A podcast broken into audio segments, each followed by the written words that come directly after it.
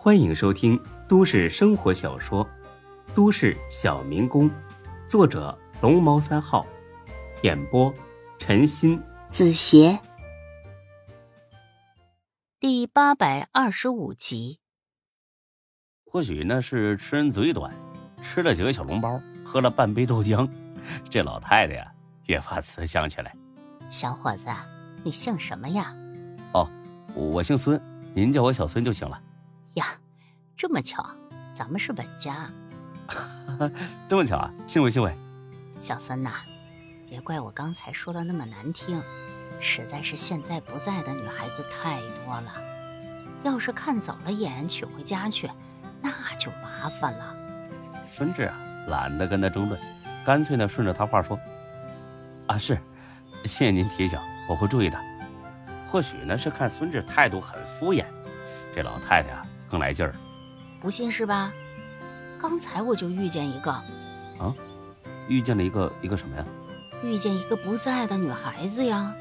哦，您认识她呀？不认识。那您怎么知道她不在呢？她在卫生间里打电话，我听到的。这样啊，她都干什么了？嘿，别提了，年纪轻轻的没数，流了几次产，现在怀不上孩子了。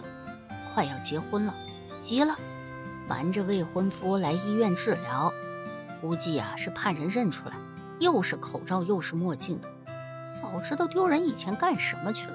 你说这不是害人吗？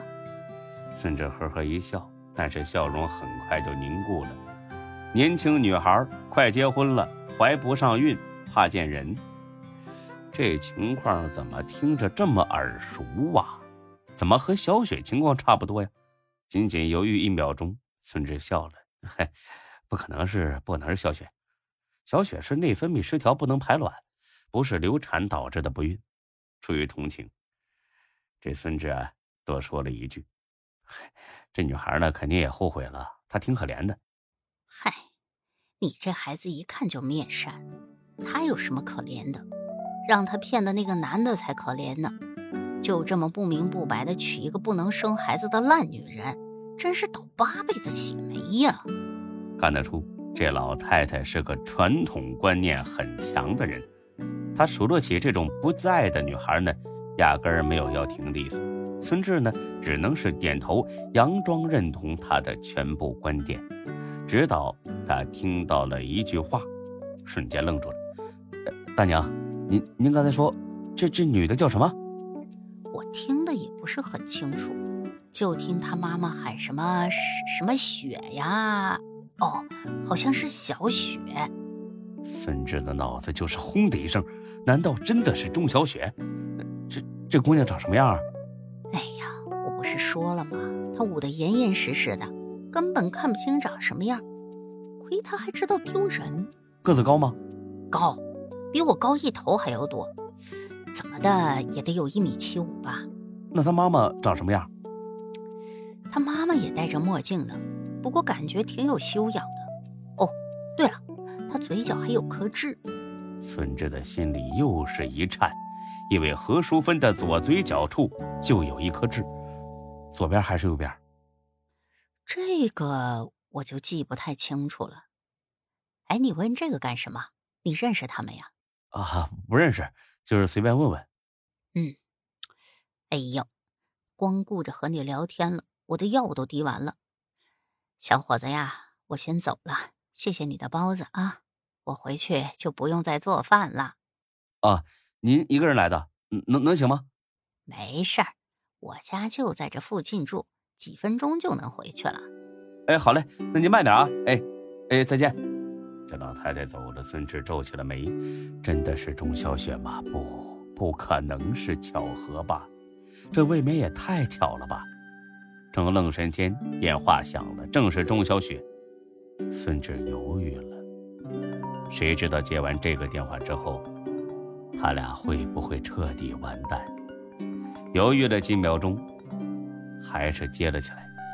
喂，小雪啊，老公啊，你在哪儿啊？啊，我我我我我在人民医院呢。去那里干什么呀？啊，有个朋友病了，我过来看看。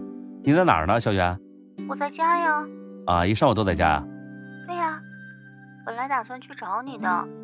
峰峰非拉着我在家看恐怖片，怎么啦？你要过来吗？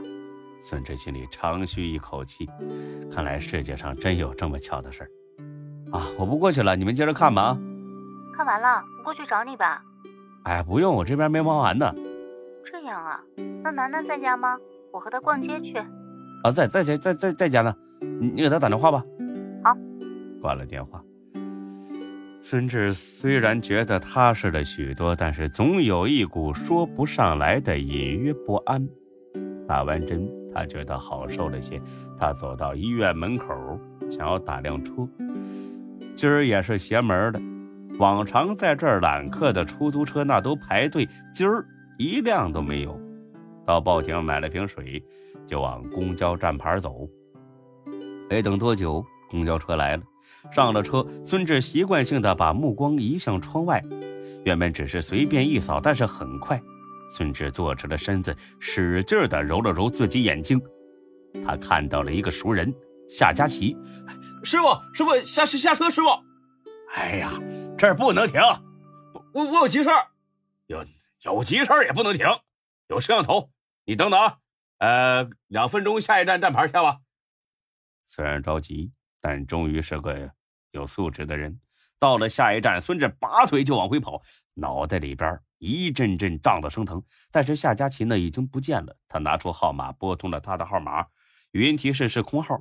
他正有些失望，背后响起一个声音：“志哥，这么巧啊！”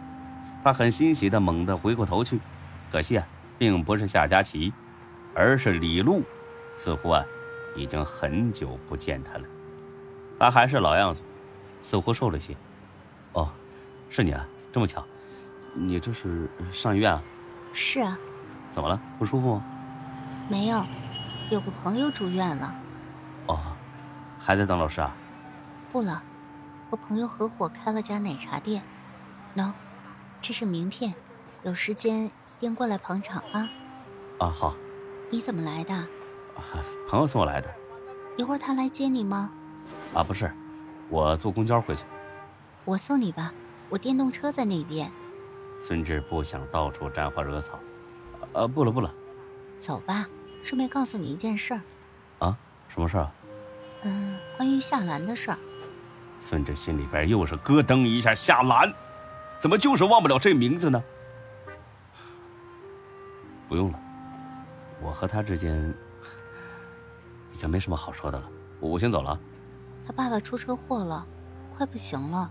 刚迈出一步，孙志就停下了。对夏兰来说，这个世界上唯一相依为命的就是他爸。出了这种事儿，夏兰应该很难过、很无助吧？但是这跟自己有什么关系啊？不行，坚决不管。和无关，再见。孙志快步走开了。只听身后传来了李璐的喊声：“如果你想找他，就打电话给我。”本集播讲完毕，谢谢您的收听，欢迎关注主播更多作品。